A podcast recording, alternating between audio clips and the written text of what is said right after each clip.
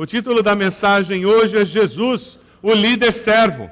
Pensando em pregar para três novos pastores, eles me escolheram para pregar no dia da ordenação deles, e também pensando em pregar para a igreja, graças a Deus, nós tínhamos um, um plenário cheio hoje, a congregação estava cheia hoje, vários convidados. Eu, orando ao Senhor, Deus colocou no meu coração esse texto de João 13. João 13, de 1 a 17, um texto bem conhecido nosso, onde Jesus ele nos ensina sobre uma característica importantíssima de qualquer líder cristão. Ele aprender a ser um líder servo, um líder que serve. E eu queria já de, de começo esclarecer alguma coisa. Talvez você esteja sentado dizendo, e a mensagem hoje não tem nada a ver comigo, porque se tem uma coisa que eu não sou, é líder. Conhece alguém assim? E eu não lidero nem mosca lá em casa. Não consigo nem que elas me obedeçam, nem, nem o cachorro lá de casa aceita a minha liderança. Eu quero dizer para você que todos nós, em algum momento da vida, em alguma situação, lideramos alguém. Não há como você viver na face da terra sem ter momentos em que você lidera alguém. Todos nós temos exercido influência sobre a vida de alguém. Alguns exercem influência sobre a vida de muita gente, outros exercem influência sobre a vida de poucas pessoas. Aquela mãe que está em casa com um bebê, ela lidera aquele bebê. E ela tem influência sobre a vida daquele bebê. E a postura dela, a atitude pela qual ela se relaciona com aquele bebê faz toda a diferença. Se você é professora, você lidera aqueles alunos em sala de aula. Se você tem uma empregada doméstica, tem uma diarista na sua casa, você lidera aquela funcionária que vem uma vez por semana, que trabalha diariamente na sua casa. Todos nós, de alguma maneira, exercemos algum tipo de liderança. Mas independente de você ser uma pessoa que lidera centenas, milhares de pessoas, ou que lidera um ou dois, ocasionalmente, sem dúvida todos nós com essa passagem somos desafiados a assumir uma postura de servo diante da vida, diante do próximo, e é isso que Jesus nos ensina. Mas antes de nós começarmos com o texto, eu queria mostrar um vídeo esse vídeo nos mostra a atitude de algumas pessoas que assumem posição de liderança e que não entendem o que é ser líder de fato. Pessoas que, ao assumir a posição de liderança, elas acham que a função do liderado é ser simplesmente uma ferramenta, um instrumento para que ele atinja os seus objetivos. Eles se esquecem que quem está sob a sua liderança continua sendo um ser humano criado à imagem e semelhança de Deus e não é simplesmente uma ferramenta de trabalho. Esse tipo de líder, ele só usa os liderados para cumprir tarefas. Ele esquece que os liderados são seres humanos que Deus colocou na sua vida para que ele os amasse, para que ele servisse de exemplo, para que ele de alguma forma abençoasse a vida deles. Eu li uma historinha muito interessante de um homem que estava lendo um livro de liderança. E esse livro falava sobre a importância do líder assumir a posição de liderança, e ele chegou à brilhante conclusão que ele ia começar a aplicar aquele livro em casa. E ele chega em casa e, dando de dedo na esposa, ele diz assim: Olha, de agora em diante, o chefe aqui em casa sou eu. A minha palavra é lei. Eu quero que você me prepare agora uma refeição e que você prepare o meu banho. E então, quando eu terminar de comer e terminar de tomar banho, adivinha só quem é que vai me vestir e quem é que vai pentear o meu cabelo.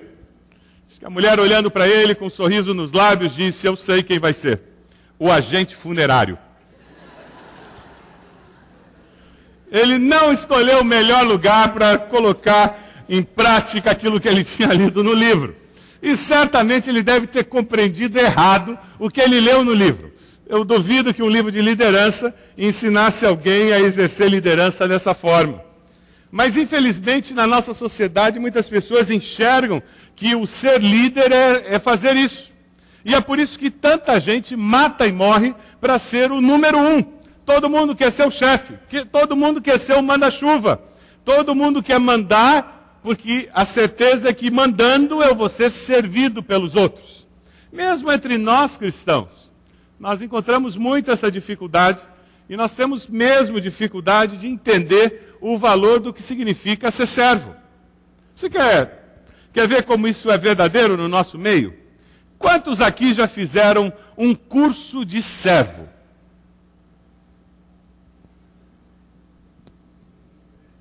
No meio de tanta gente letrada, estudada, ninguém fez curso de servo. Eu já dei essa sugestão para o pastor Marcos. No próximo módulo da escola bíblica, nós oferecermos um curso de servo. Não sei se nós vamos ter muita matrícula. Mas quem sabe para um curso de liderança a gente conseguisse uma adesão maior. Na nossa sociedade nós não valorizamos muito isso. A ideia de nós aprendermos como servir. E o curioso é porque Jesus ele enfatiza muito esse aspecto. E particularmente quando ele pensa em líder, e hoje falando para aqueles três novos pastores, eu falava sobre a necessidade deles serem líderes servos. Porque Jesus cria esse modelo do líder servo. Homens que servem a Deus servindo ao próximo. Deus chama pessoas para liderarem o seu povo. E como que essas pessoas lideram o povo de Deus? Servindo o povo de Deus. Que desafio! quebrar os paradigmas de uma sociedade como a nossa, sendo um líder servo. Nós humanos temos muita dificuldade para lidar com isso. Pra vocês terem uma ideia, isso não é coisa nova. Lá no tempo de Jesus já era assim. Lá na última ceia, perto da crucificação, todo aquele clima entre os discípulos. Sabe qual era o assunto que eles discutiam? Veja aí o texto. Lucas 22, 24, vai aparecer na tela surgiu também uma discussão entre eles. Qual era a discussão? Acerca de qual deles era considerado o maior. Você acredita nisso? Lá no final do ministério de Jesus, e eles estavam discutindo qual deles era melhor do que o outro. Qual deles deveria ter mais projeção.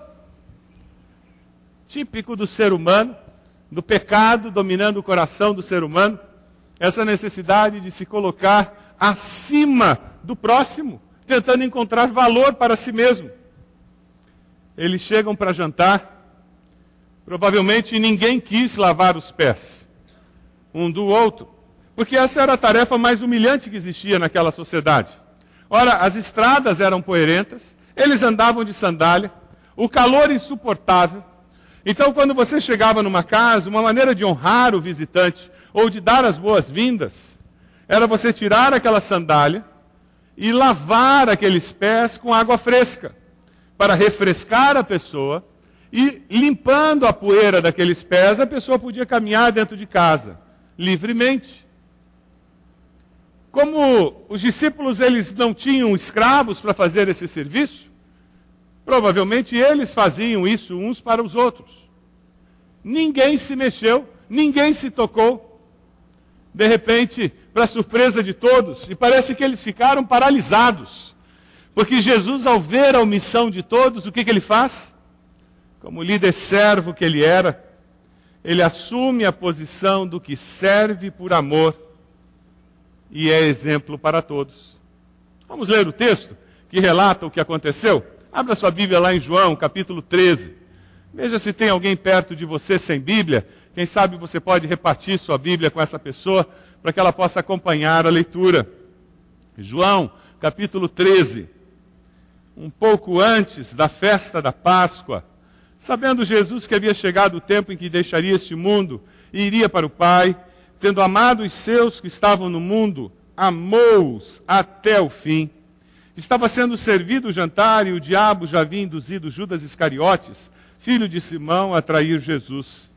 Jesus sabia que o Pai havia colocado todas as coisas debaixo do seu poder e que viera de Deus e estava voltando para Deus. Assim levantou-se da mesa, tirou sua capa e colocou uma toalha em volta da cintura. Depois disso, derramou água numa bacia e começou a lavar os pés dos seus discípulos, enxugando-os com a toalha que estava em sua cintura. Chegou-se Simão Pedro, que lhe disse: Senhor, vais lavar os meus pés? Respondeu Jesus: Você não compreende agora o que estou lhe fazendo, mais tarde, porém, entenderá. E disse Pedro: Não, nunca lavarás os meus pés. Jesus respondeu: Se eu não os lavar, você não terá parte comigo. Respondeu Simão Pedro: Então, Senhor, não apenas os meus pés, mas também as minhas mãos e a minha cabeça.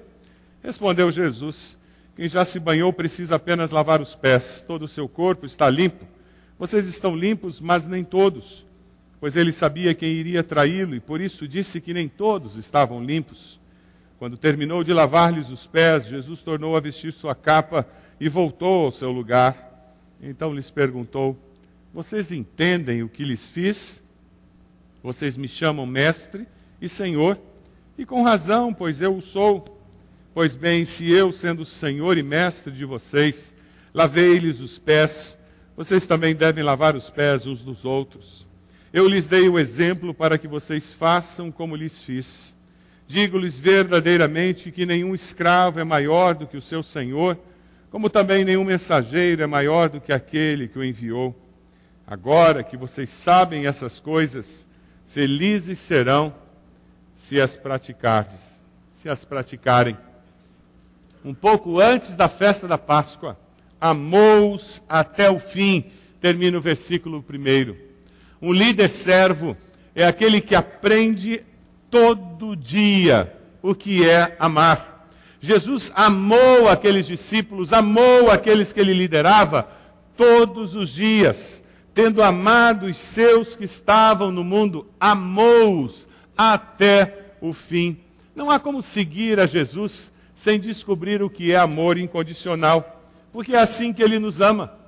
Deus não nos ama porque nós mereçamos. Deus nos ama porque nós ajudamos os pobres porque nós somos bonzinhos, porque nós somos sensíveis às necessidades dos outros. Deus não nos ama porque nós somos fiéis à esposa, ao esposo. Deus nos ama porque Ele é Deus. E a essência de Deus é amor. Deus não pode deixar de nos amar. Diz para a pessoa que está do seu lado: Deus sempre vai amar você. Não tem como Ele deixar de amar. Não existe essa possibilidade. O nome disso é amor incondicional. A nossa dificuldade é que nós somos criados por pais humanos. E nossos pais, eles por serem humanos, eles nos amavam e por mais que eles nos amem, eles nos amam condicionalmente, porque eles são humanos. E em determinados momentos eles sentem o seu amor abafado, eles sentem o seu amor apagado. Em determinados momentos, um filho pode apagar aquele sentimento dos pais de tanta dor, tanta decepção. Mas não com Deus, porque Deus é amor. Deus não sente amor. Deus é amor na sua essência. O maravilhoso é que Deus, sendo amor, ele toma a iniciativa e vem na nossa direção e demonstra esse amor. É o que Romanos 5,8 nos diz, mas Deus prova o seu amor para conosco em que Cristo morreu por nós, sendo nós ainda pecadores. A fé cristã é a única fé que a divindade toma a iniciativa e vem buscando os adoradores. As outras religiões sempre é o homem buscando o divino, o homem buscando o transcendente, o homem buscando a realidade maior do que ele. A fé cristã é a realidade maior, o transcendente, o divino, que toma a iniciativa e vem na direção da criatura e expressa o seu amor incondicional. Porque Deus amou a mim e a você de tal maneira que deu seu Filho unigênito, Jesus, para que eu e você, crendo nele, não morramos, mas tenhamos vida eterna. É essa a mensagem do Evangelho. Quando você lidera segundo o modelo de Jesus, porque você lidera debaixo desse Deus que é amor, sob a influência desse Deus que é amor, você consegue amar até aquelas pessoas que não são amáveis. E todo pastor sabe que Deus nos chamou para amar as ovelhas mansas e as ovelhas brabas e tem algumas ovelhas que são brabas mesmo, que são encrencadas. E mais do que isso, Deus nos chamou para amar as ovelhas mansas e as brabas, e para ensinar as ovelhas a se amarem umas às outras, mesmo quando uma não é muito amável com a outra, mesmo quando elas ficam se mordendo e comendo a lama da outra. Porque nós somos pecadores. E a igreja não é formada de santarrões.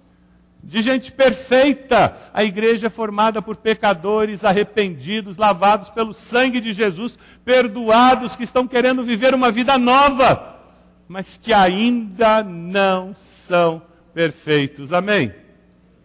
Se você encontrar alguém com a expectativa de que na igreja tudo vai dar certo, tudo vai ser lindo, que nunca vai ter encrenca, faz um favor para mim, dá um beliscão nessa pessoa.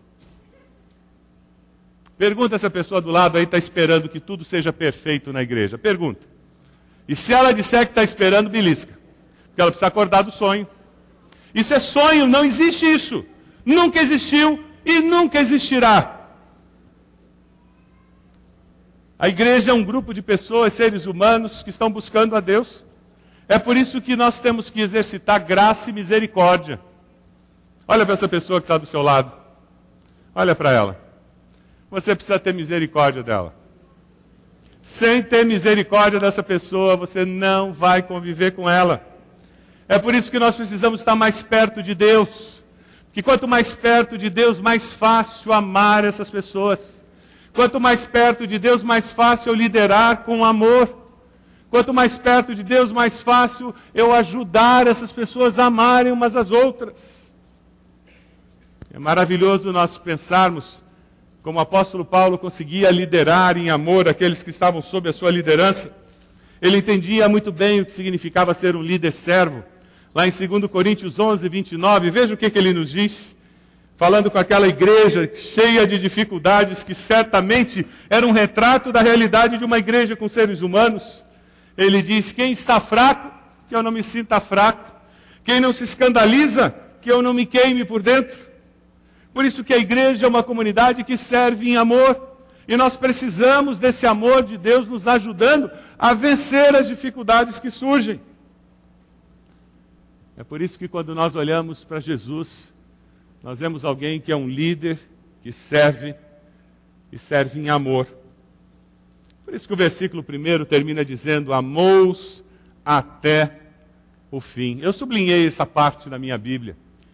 O amor do Senhor é desse jeito. É por isso que lá na cruz ele diz: Pai, perdoa, porque eles não sabem o que fazem. E é assim que Jesus olha para mim, olha para você. Quem sabe você está aqui hoje, você nunca foi abraçado e aceito de forma incondicional. Você não sabe o que é ser amado incondicionalmente, o que é ter alguém que ama você independente de quem você é, do que você fez ou do que você pode fazer. Eu quero convidá-lo a vir correndo para os braços de Jesus e descobrir como é bom ser amado, simplesmente porque você é amado, não porque você mereça. E é assim que nós nos relacionamos com o nosso Deus. Jesus nos amou e fez tudo para o nosso bem.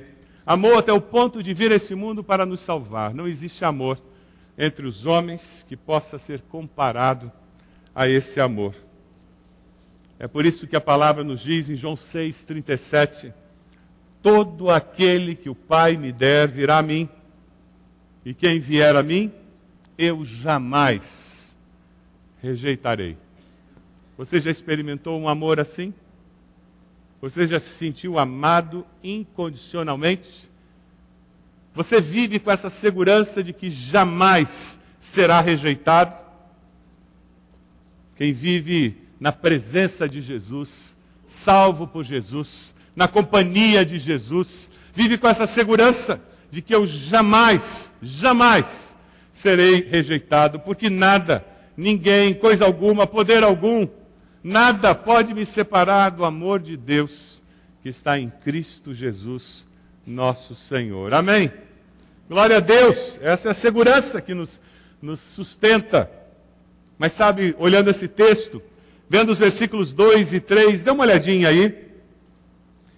No versículos 2 e 3 você encontra a realidade da vida humana. Nós vemos o divino intervindo e nos capacitando a amar, mas nós vemos uma outra dimensão, que é a dimensão satânica, que faz parte da vida. Estava sendo servido o jantar e o diabo já havia induzido Judas Iscariotes, filho de Simão, atrair Jesus. Talvez você esteja aqui e você diga: ah, lá vem essa história de crente falando de diabo. Talvez você não acredite no diabo. Eu posso dizer para você que uma das artimanhas mais comuns que o diabo usa na mente humana é convencer o ser humano de que ele não existe. Sabe por quê? Porque se ele conseguir convencer você de que ele não existe, aí você vai ter que culpar alguém de tudo que ele faz, já que ele não existe. Então a culpa é da esposa, do esposo, do governo, da igreja, do pastor, do vizinho, do tio, porque se o diabo não existe, o que está acontecendo não é culpa dele. Mas eu posso afirmar para você que o diabo existe e ele está vivo e ativo. Ele existe porque eu já vi ele agindo na minha vida. Ele existe porque eu já vi ele agindo na vida de outras pessoas. Ele existe porque a palavra de Deus diz que ele existe. E eu creio nessa palavra. Amém? Ele existe e está agindo. E a palavra nos diz que ele veio para matar, roubar e destruir. E mesmo ali naquele grupo, tão perto de Jesus, o diabo estava colocando o dedo. E você acha que se naquele grupo de 12 o diabo conseguiu botar o dedo e criar confusão, você acha que ele não vai colocar confusão na sua célula? Ha, tá brincando comigo. Você acha que ele não vai botar o dedo para criar confusão no seu grupo do MIC? Ah, você está brincando comigo. Você acha que ele não vai botar o dedo para criar confusão lá no seu ministério? Você está brincando comigo. Tira o óculos cor-de-rosa e encara a vida do jeito que é. Aí a hora que eu tiro o óculos cor-de-rosa encaro a realidade, o diabo é danado. E quero dizer mais, ele tem experiência no ramo. Faz tempo que ele faz isso. Roubar, matar e destruir. Ora, então se eu encaro a realidade e sei que ele age, que ele atua e que ele veio para fazer isso, então agora eu preciso aprender a desarmar as armadilhas e eu não vou deixar ele acabar comigo, com a minha vida, com a minha relação com meus irmãos, por causa das armadilhas que ele colocou. E se ele prender um pé, eu não vou deixar que esse pé preso aqui vai estragar o restante da minha vida, não. Eu vou pedir em nome de Jesus libertação disso. Amém? Veja o que acontece ali. Judas tinha resolvido trair Jesus, nós sabemos disso. O primeiro conceito muito importante aqui é: mesmo no meio da igreja, nós encontraremos pessoas que estarão sob a influência do diabo. Encontraremos situações manipuladas pelo diabo. Lá na sua família, sabe aquele almoço gostoso, aquele aniversário maravilhoso que você planejou, aquele casamento? Dobra o joelho e clama pela misericórdia de Deus, pede que o sangue de Jesus seja protegendo, porque o diabo está fazendo de tudo para botar o dedo ali. Gente, não é ficar vendo o diabo atrás de cada planta, não. Mas é reconhecendo que existe o inimigo das nossas almas e ele veio fazer o quê? Matar, roubar e destruir.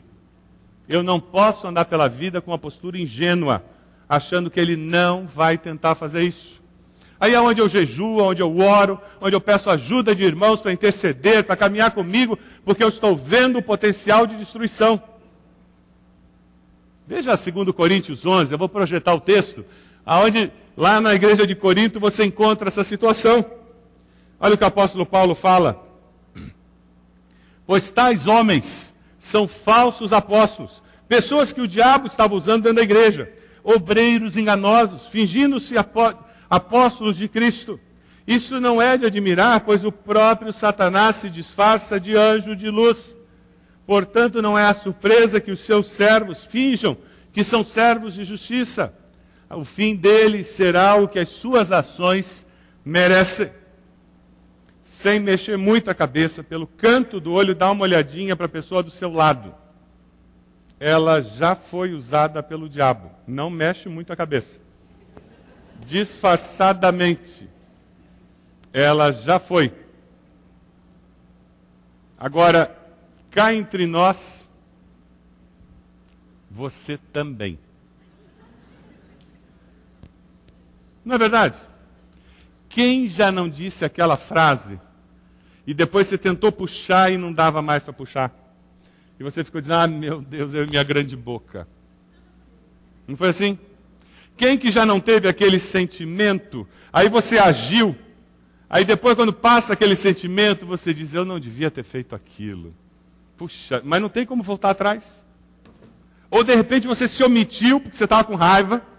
E depois você diz, puxa, pegou mal. Puxa vida, o que, que custava ter feito? Tem alguém aqui que está batendo asinha agora? que nunca fez nada disso? É por isso que todos nós precisamos de misericórdia. Primeiro de Deus, e depois do irmão ao lado. Olha para o irmãozinho do lado e diz: Tem misericórdia de mim, meu irmão. Pede misericórdia porque nós precisamos.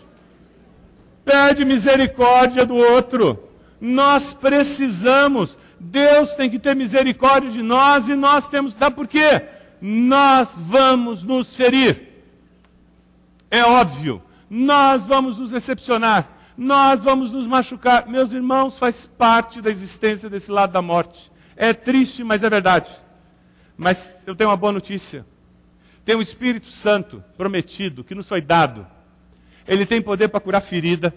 Ele tem poder para restaurar relacionamento. Ele tem poder para restaurar esperança.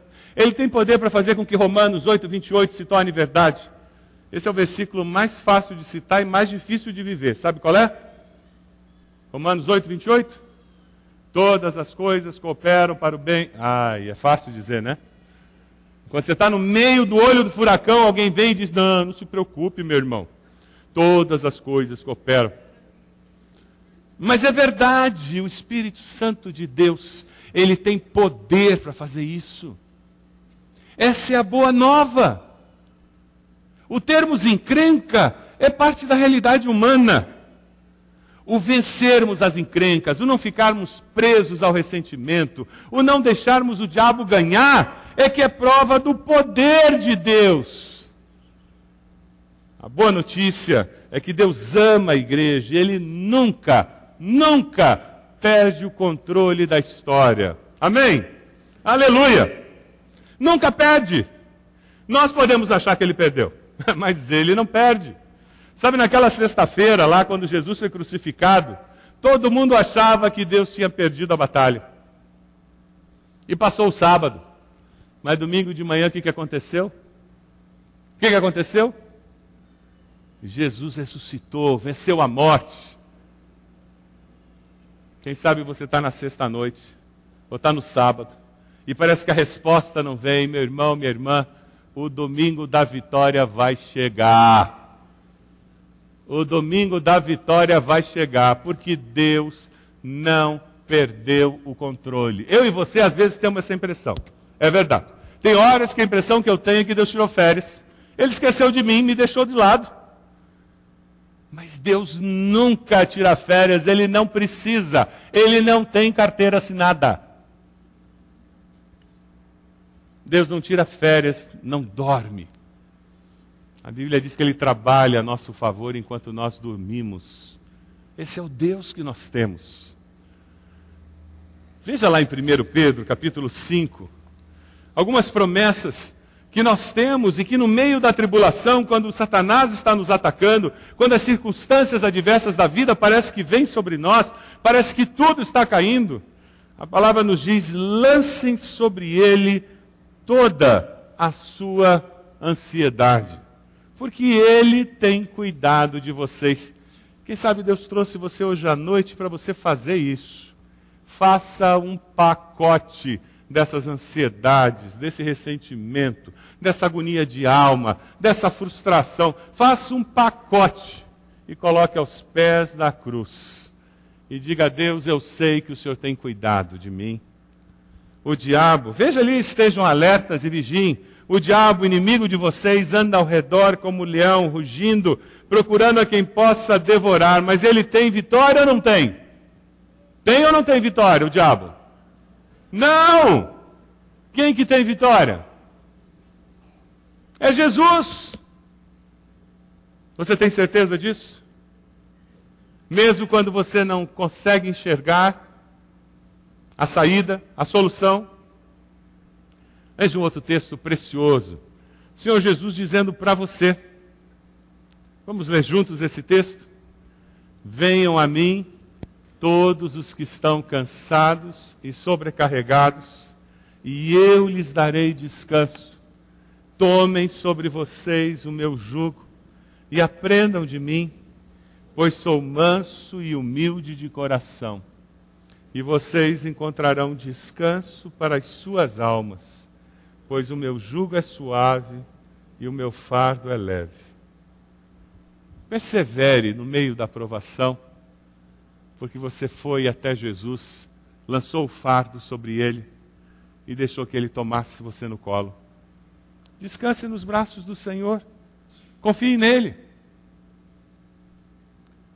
Um dos textos prediletos meus é o capítulo 12 de Romanos. No capítulo 12 de Romanos, o apóstolo Paulo termina dizendo: No que está em vós, tem de paz com todos os homens. Não procure a vingança, a vingança pertence ao Senhor. Não te deixes vencer do mal, mas vence o mal com o bem. Para fazer isso, você tem que lançar tudo aos pés da cruz e dizer: Deus, esse problema é teu. O problema da minha alma agora é buscar ao Senhor. O meu foco é o Senhor. Quando você resolve servir a Deus, você experimenta não apenas o que é viver amando, não apenas o que é ter vitória contra a oposição, as dificuldades, mas você tem em Jesus um exemplo a ser seguido. O líder servo da sua vida se transforma num exemplo de vida para quando você vai liderar alguém, para quando você existe como cristão na sociedade em que você está inserido. Assim levantou-se da mesa, tirou sua capa, colocou uma toalha em volta da cintura, depois disso derramou água numa bacia, começou a lavar os pés dos discípulos, enxugando-os com a toalha que estava em sua cintura. Jesus faz isso com uma naturalidade, como se fosse a coisa mais simples do mundo, como se não tivesse problema nenhum, ele está fazendo a tarefa mais humilhante que existia na sociedade daqueles dias, como se ele não estivesse quebrando todos os paradigmas sociais da época. Ele faz aquilo como se fosse a coisa mais natural do mundo, como não tivesse problema nenhum acontecendo ali.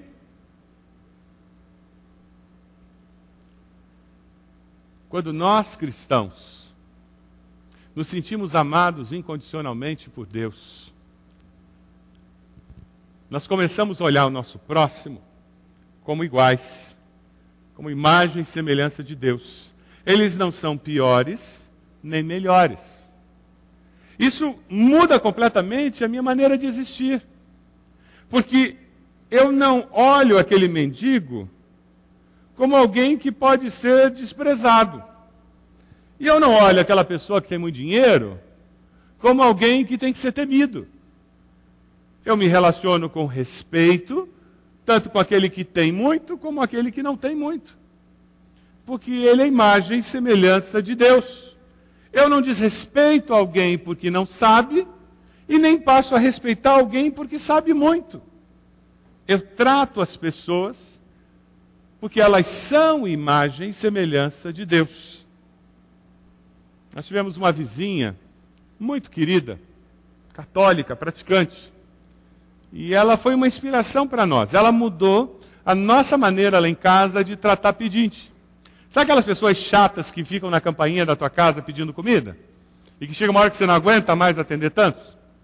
Sabe que ela tinha uma capacidade incrível de guardar comida em potinho, os restos de comida na casa dela eram guardados em potinho já arrumado, e alguns potinhos já tinham até nome. Você sabia que mendigo tem nome? Sabia? Eles têm nome. Gente, eles têm pai e mãe. Eles nasceram de alguém. Eles não surgiram simplesmente na pobreza. Eles têm pai e mãe. E eles têm nome. E você sabia que eles conversam? Você sabia que mendigo conversa?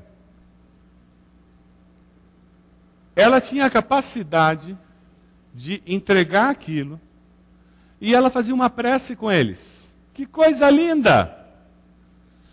Ela estava exaltando a imagem e semelhança de Deus que eles tinham.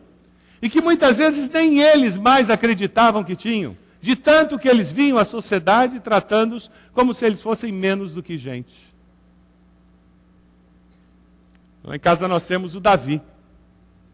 Já há anos o Davi passa lá por casa e com ela nós aprendemos a chamar mendigo por nome, essas pessoas por nome. E, e, tem sido muito gostoso. Porque hoje em dia eu encontro o Davi pelo jardim social, eu abaixo o vidro do carro e cumprimento. E o Davi me conhece, me chama pelo nome também. Tudo bom, Roberto? O Davi, ele conserta tudo. Algum tempo atrás ele chegou lá em casa dizendo para Ed: A senhora sabia que agora eu tenho aspirador de pó no meu barraco? A senhora me deu aquele aspirador de pó, eu consertei? A senhora tinha me dado aquele tapete que a senhora não queria mais, eu já forrei meu barraco com, com o tapete, agora o barraco tem tapete e tem aspirador de pó. E o Davi é assim, ele pega as coisas, ele conserta, se ele não precisa, ele vende. E é legal ver a maneira como ele constrói a vida dele. E tem sido uma experiência muito gostosa para nós, nos relacionarmos com ele como ser humano que ele é. Você tem se relacionado com pessoas assim, que são tratadas como lixo na sociedade? Próxima vez que você passar do lado de um gari, experimenta dar boa tarde ou bom dia para ele. Prepare-se com o susto dele. Porque eles são tratados como um mobiliário urbano, né? As pessoas passam por eles e não dão bom dia nem boa tarde. Mas eles são gente que está trabalhando. O porteiro do seu prédio, a servente do seu prédio, experimente cumprimentar. Sabe, quando você caminha pela vida dessa forma, você está se tornando mais semelhante a Cristo.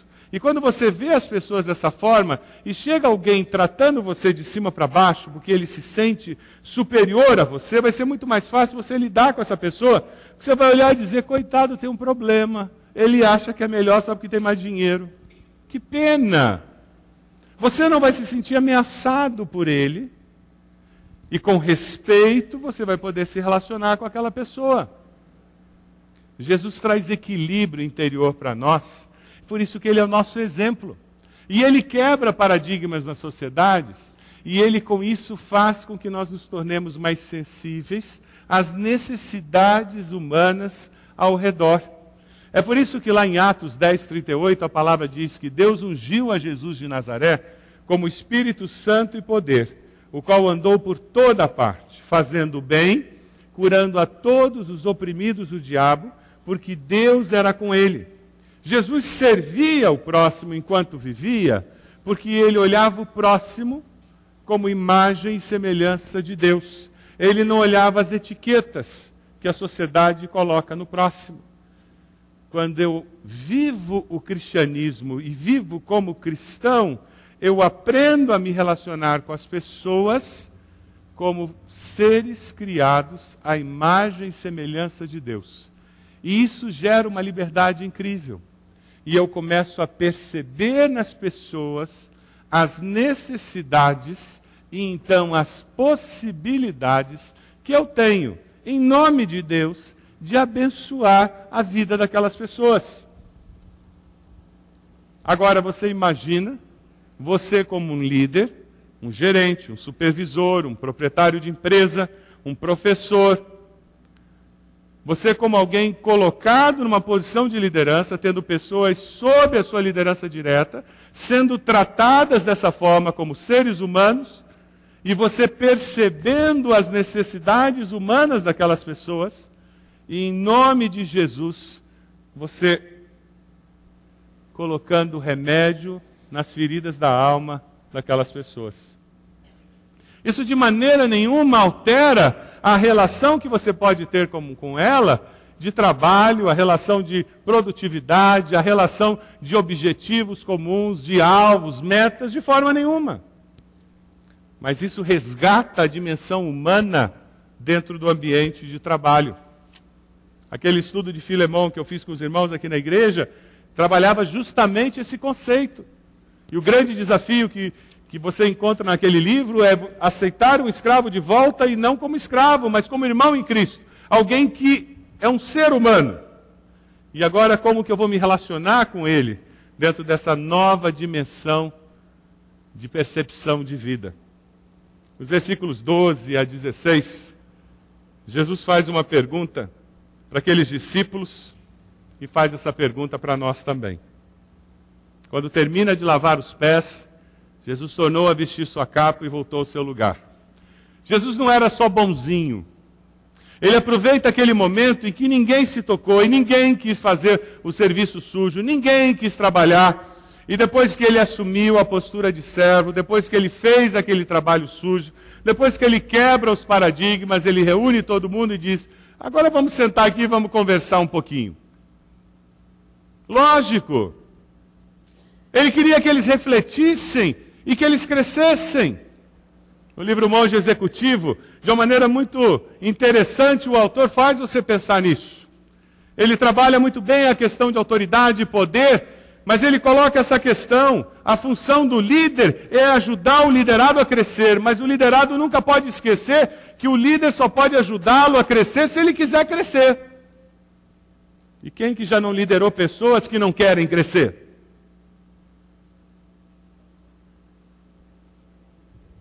Que frustração liderar pessoas que não querem aprender a funcionar.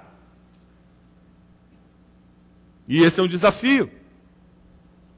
Jesus é o nosso exemplo em como lidar com situações de conflito, como lidar com situações de crescimento. E Jesus faz uma pergunta básica para eles, dizendo: Vocês entendem o que eu fiz a vocês? Vocês entendem o que é essa quebra de paradigma? Eu dei o um exemplo. Vocês estão entendendo que eu estou quebrando na mente de vocês essa necessidade de ser o primeiro, essa necessidade de se mostrar melhor do que o outro, essa necessidade de competir o tempo todo, essa necessidade de se provar mais capaz do que o outro. Mateus 20, de 25 a 28, Jesus diz: Sabeis que os governadores dos povos os dominam, que os maiorais exercem autoridade sobre eles. Não é assim entre vós, pelo contrário. Quem quiser tornar-se grande entre vós, será esse o que vos sirva. Quem quiser ser o primeiro entre vós, será vosso servo. Tal como o filho do homem que não veio para ser servido, mas para servir e dar a sua vida em resgate por muitos. Você tem servido ao próximo na sua casa? Quando sua mãe pede para arrumar a cama, para varrer a casa, para passar o aspirador, você se sente humilhado? Você trabalha de empregada. Só falta agora querer que eu lave a louça e enxugue a louça. Qualquer dia desse vai querer que eu lave roupa. Você se sente humilhado de fazer isso? Ou você entende que é uma maneira de estar servindo a sua família, estar servindo aos seus pais? Você tem servido aos seus dentro de casa?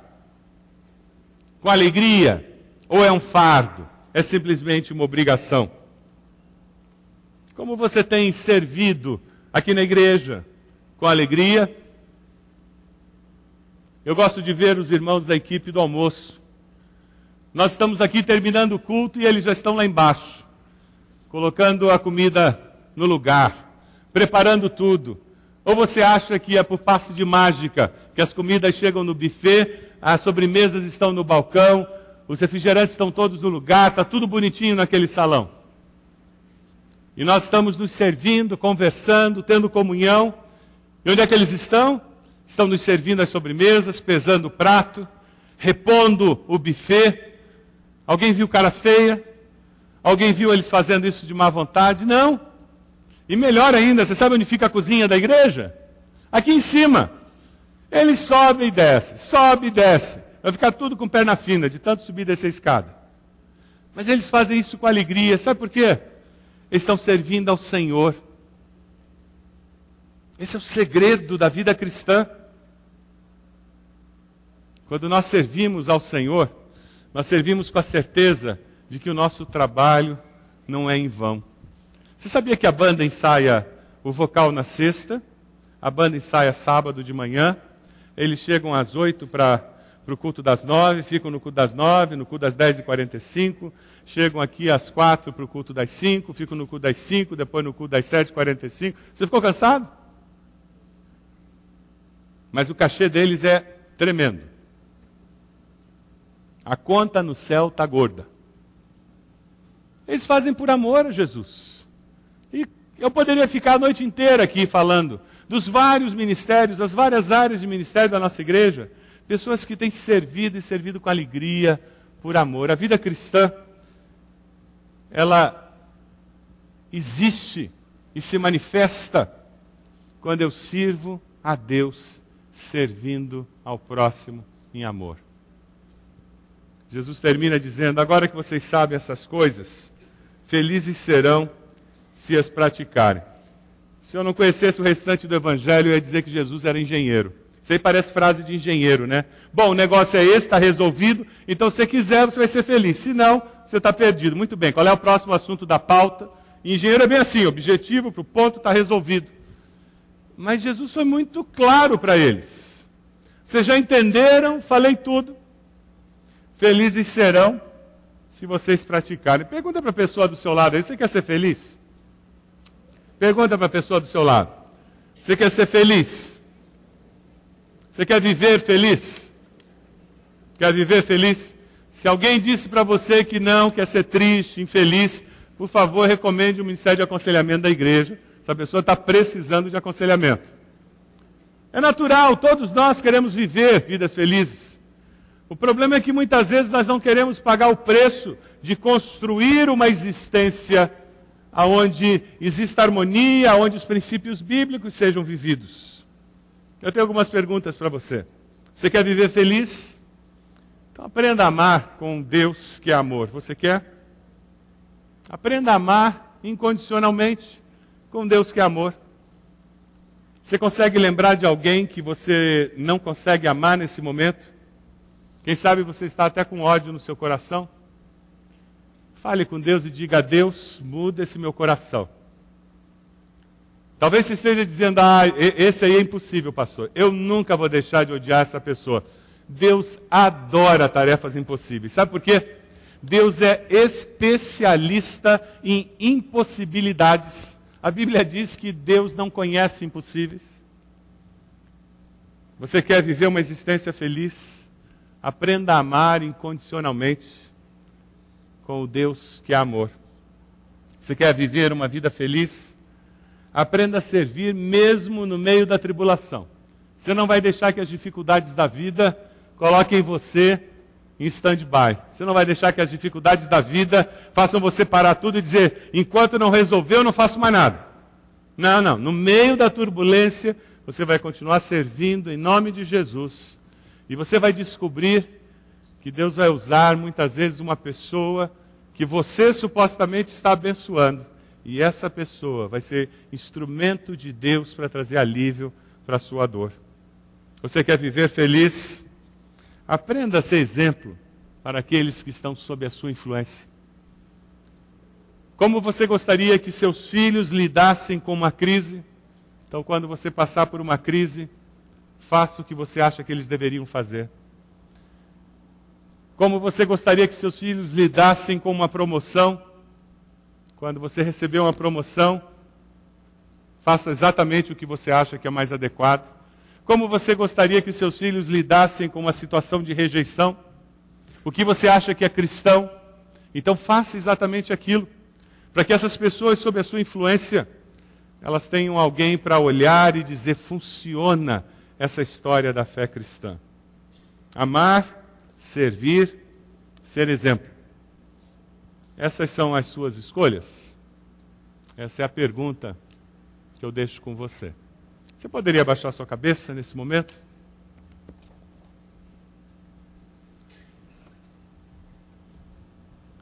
Esse é um momento seu com Deus.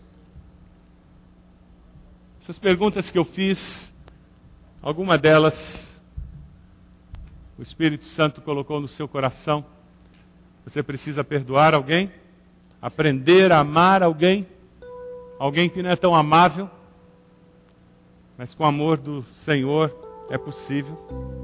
Diga a Deus, eu quero. O que Deus está esperando é você dizer eu quero. E Ele vai derramar esse amor e essa capacitação na sua vida. Quem sabe a sua oração hoje é dizer: Deus, eu estou no meio de uma turbulência. A minha vontade é para tudo. Mas Deus, eu vou continuar a minha vida sendo fiel ao Senhor, servindo ao Senhor, crendo que o Senhor não perdeu o controle da minha história. Vai ser pela fé que eu vou prosseguir, honrando os valores, o que eu creio que é correto, crendo e esperando no Senhor. Essa é a sua decisão. Diga para Deus isso. Deus, eu decido prosseguir, fiel ao Senhor confiando no Senhor. Quem sabe você não tem sido um bom exemplo. A maneira como você tem reagido às situações, como seus filhos, como seus pais têm visto Você quer pedir perdão a Deus agora? Faça isso. Você tomou alguma decisão hoje à noite?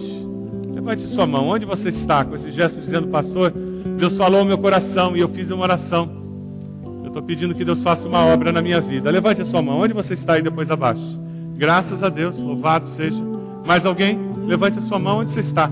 Graças a Deus. Louvado seja. Mais alguém? Levante a sua mão. Onde você está? E depois abaixo. Mais alguém? Graças a Deus. Graças a Deus. Mais alguém? Levante a sua mão. Onde você está? Mais alguém? Deus está falando com você. Mais alguém? Graças a Deus. Graças a Deus. Você está aqui, quem sabe Jesus está falando para você: vinde a mim. Venham, você que está oprimido, abatido. Olha, venha até mim, você que precisa de um novo começo na vida. Jesus morreu naquela cruz para mostrar o amor incondicional dele por você. E hoje à noite você quer abrir a sua vida e deixar que Ele lhe dê um novo começo. Faça uma oração aí onde você está, dizendo: Deus, eu reconheço que sou pecador. Eu te peço perdão pelos meus pecados. Toma minha vida em tuas mãos. Eu confesso o Senhor Jesus como Senhor e Salvador da minha vida. Eu quero viver uma nova vida. Você fez essa oração? Enquanto todos estão orando, levante a sua mão. Onde você está? E depois abaixo.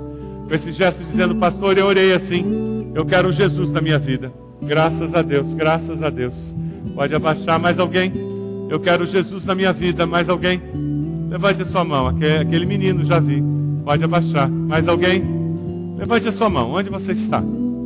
Graças a Deus. Aquele jovem. Mais alguém? Levante a sua mão. Onde você está e depois abaixo. Mais alguém? momento especial seu com o Senhor. Nós vamos nos colocar de pé agora. E nós vamos começar a cantar. Vamos cantar. Enquanto nós cantamos, eu quero convidar você que aceitou Jesus, você que abriu sua vida para Deus dar um novo começo, você que quer começar um novo momento na sua vida. Eu vou pedir que você venha daqui à frente. Nós temos conselheiros aqui que vão orar com você, pessoas que vão ministrar na tua vida, pedindo a bênção do Senhor. Eu quero orar por você no final desse culto. Então venha até aqui à frente, peça licença à pessoa do lado. Venha até aqui. Nós queremos orar por você. Pode vir. Pode vir. vida com meus bens e o meu amor. Quero dar de mim pra ver tua obra, ó Senhor, crescer, anunciando teu amor pra todos ser te servir, Senhor. A ti. Faze tua obra no meu coração. Quero te louvar, Senhor. Quero adorar-te, ó Deus.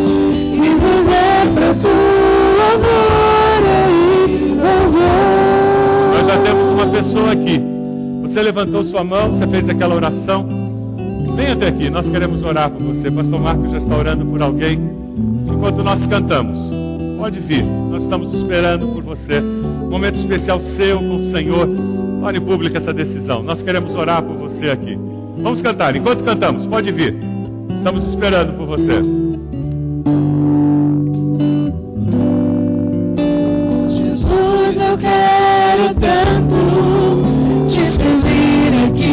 Senhor, com minha vida, com meus bens e o meu amor. Quero dar de mim para ver tua obra, ó Senhor, crescer, anunciando teu amor para todos ser. Quero te servir, Senhor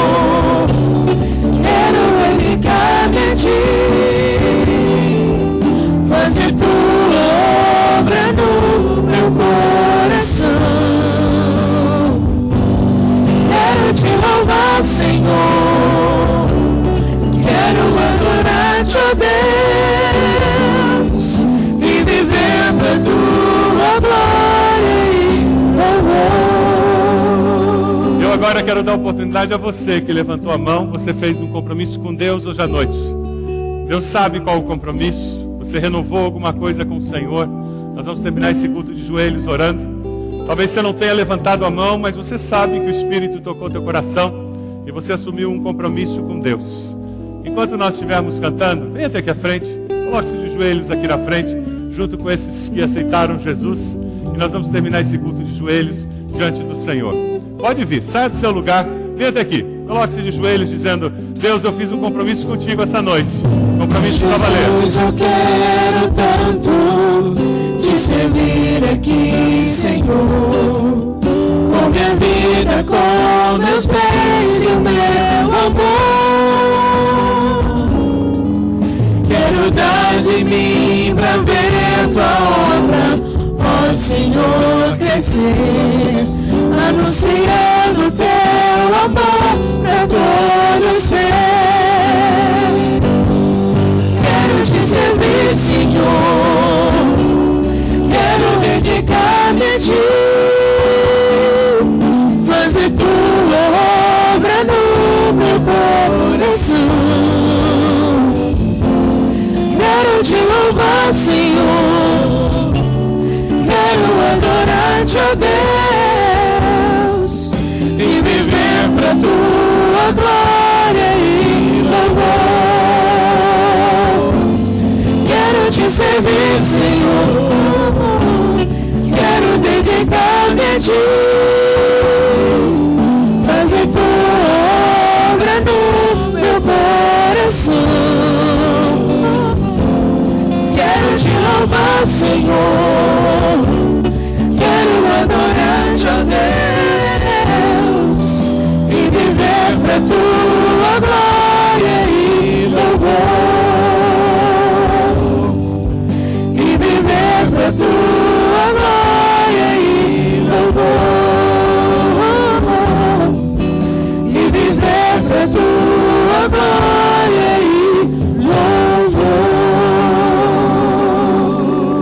ajoelhar, se você puder se ajoelhar onde você está, por favor, faça isso.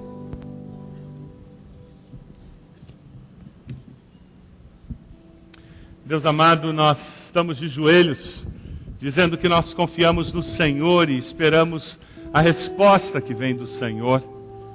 Ó Deus, obrigado pela tua palavra que fala aos nossos corações.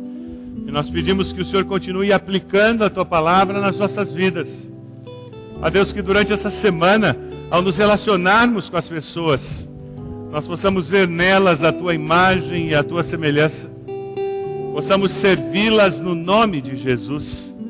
E ó Deus, quando tivermos numa posição de liderança sobre elas, quando tivermos influência sobre elas, ó Deus, que nós possamos fazer isso como líderes servos, como pessoas que temem e amam ao Senhor. Ó Deus, nós oramos por esses que vêm à frente confessando Jesus como Senhor e Salvador. Abençoa-os, ó Pai. Com teu Santo Espírito, abençoa-os nesse começo de vida cristã. Toma-os em tuas mãos, nos ajude como igreja a abençoá-los, ajudá-los nessa caminhada. Ó Pai, nós oramos pelos demais irmãos que estão à frente, dizendo: Deus falou comigo, eu tomei uma decisão hoje. Eu fiz um propósito novo de vitória em nome de Jesus. Ó Deus, nós te pedimos agora que a tua, a tua presença, o teu grande amor estejam conosco durante toda essa semana. Que a graça de Jesus se manifeste nas nossas vidas. Que a presença consoladora do teu Santo Espírito seja percebida por todos nós, hoje e todos sempre.